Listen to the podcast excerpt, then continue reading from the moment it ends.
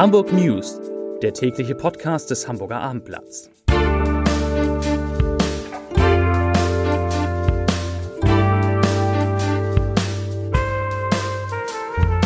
Hallo, moin, moin und herzlich willkommen zum News-Podcast des Hamburger Abendblatts. Mein Name ist Matthias Iken und meine Themen in den kommenden Minuten sind Warum war 2020 das bislang wärmste Jahr in der Stadt? Weshalb ist Glücksspiel so gefährlich? Und wie ist die aktuelle Corona-Lage? Doch zunächst unsere Top 3 auf abendblatt.de. Drittplatziert sind die Expertentipps, wie man 50.000 Euro richtig anlegt. Auf Rang 2 folgt die Meldung über den Mann, der sich aus einer 1000 Grad heißen Wohnung retten konnte. Und auf Platz 1, wie auch in den Vorwochen, der Corona-Ticker, heute mit dem Ausbruch in einem Pflegeheim im Umland. Beginnen wir dann auch mit der aktuellen Corona-Lage. Mit der Impfung von Beschäftigten der ambulanten Pflegedienste aus Hamburg nimmt das Impfzentrum in den Messehallen morgen seinen Betrieb auf. Zunächst werden rund 500 Termine pro Tag für die Schutzimpfung vergeben.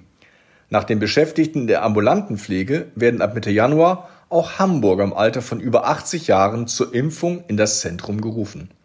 Zum Impfstart am Dienstag werden in der Messhalle 3 Bürgermeister Peter Tschentscher und Gesundheitssenatorin Melanie Leonhardt erwartet. Das Impfzentrum ermöglicht bei Volllast bis zu 7000 Schutzimpfungen pro Tag. Bislang hat Hamburg aber erst 30.000 Impfdosen der Hersteller BioNTech und Pfizer erhalten.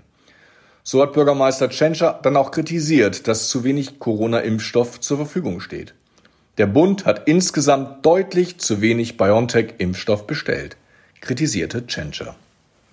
Immerhin, heute haben die Behörden 132 weitere Corona-Infektionen gemeldet. Das sind 80 Fälle weniger als am Sonntag und 21 weniger als vor einer Woche. Somit sinkt die Inzidenz erneut leicht von 127,2 auf nun 126,1 Neuinfektionen. Auch wenn es manchen anders vorgekommen sein mag, die Zahlen sind eindeutig. Das Jahr 2020 war das wärmste seit Beginn der Wetteraufzeichnung vor 85 Jahren. Wie die Umweltbehörde heute mitteilte, lag die Durchschnittstemperatur in Hamburg bei 10,81 Grad und damit noch knapp über dem Wert des alten Rekordjahres 2014. Wenn man die Jahresdurchschnittstemperatur mit dem Zeitraum von 1961 bis 1990 vergleicht, ist in der Hansestadt sogar um über ein Grad gestiegen. Der Trend ist an vielen Stellen sicht- und spürbar. So gibt es aktuell deutlich weniger Eis- und Frosttage und deutlich mehr Sommer- und Hitzetage.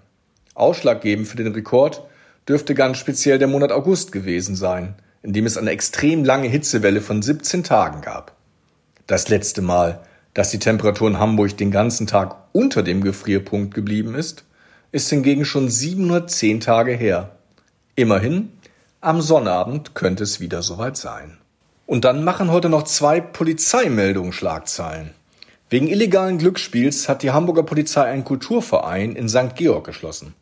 Die Beamten waren am Sonntag nach einem anonymen Hinweis angerückt. Sie kontrollierten vor Ort zwölf Männer, die das Lokal gerade verlassen wollten.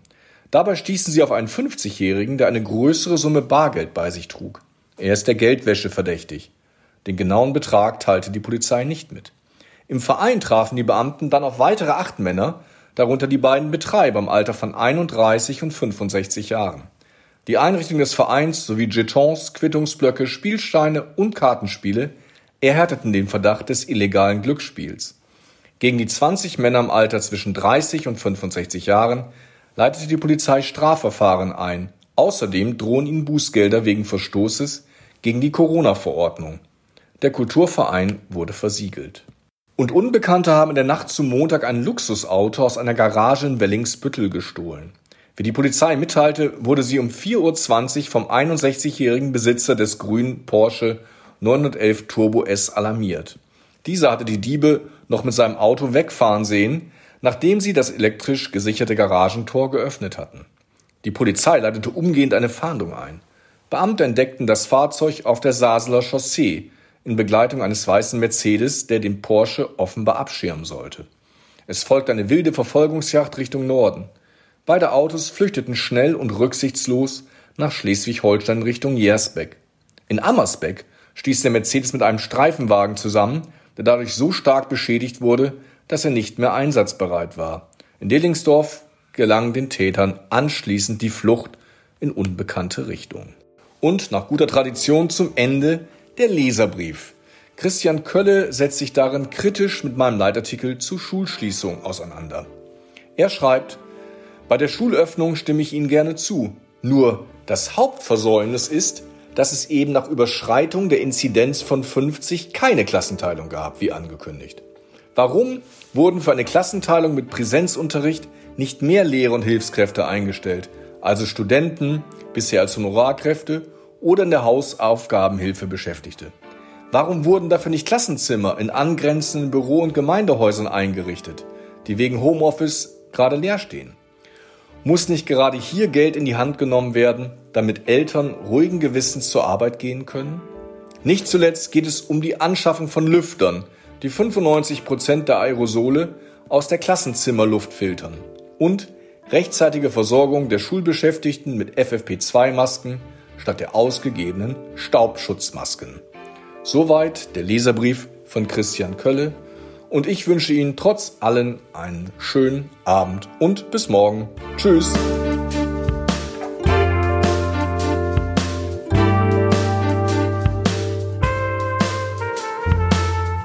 Weitere Podcasts vom Hamburger Abendblatt finden Sie auf abendblatt.de slash podcast.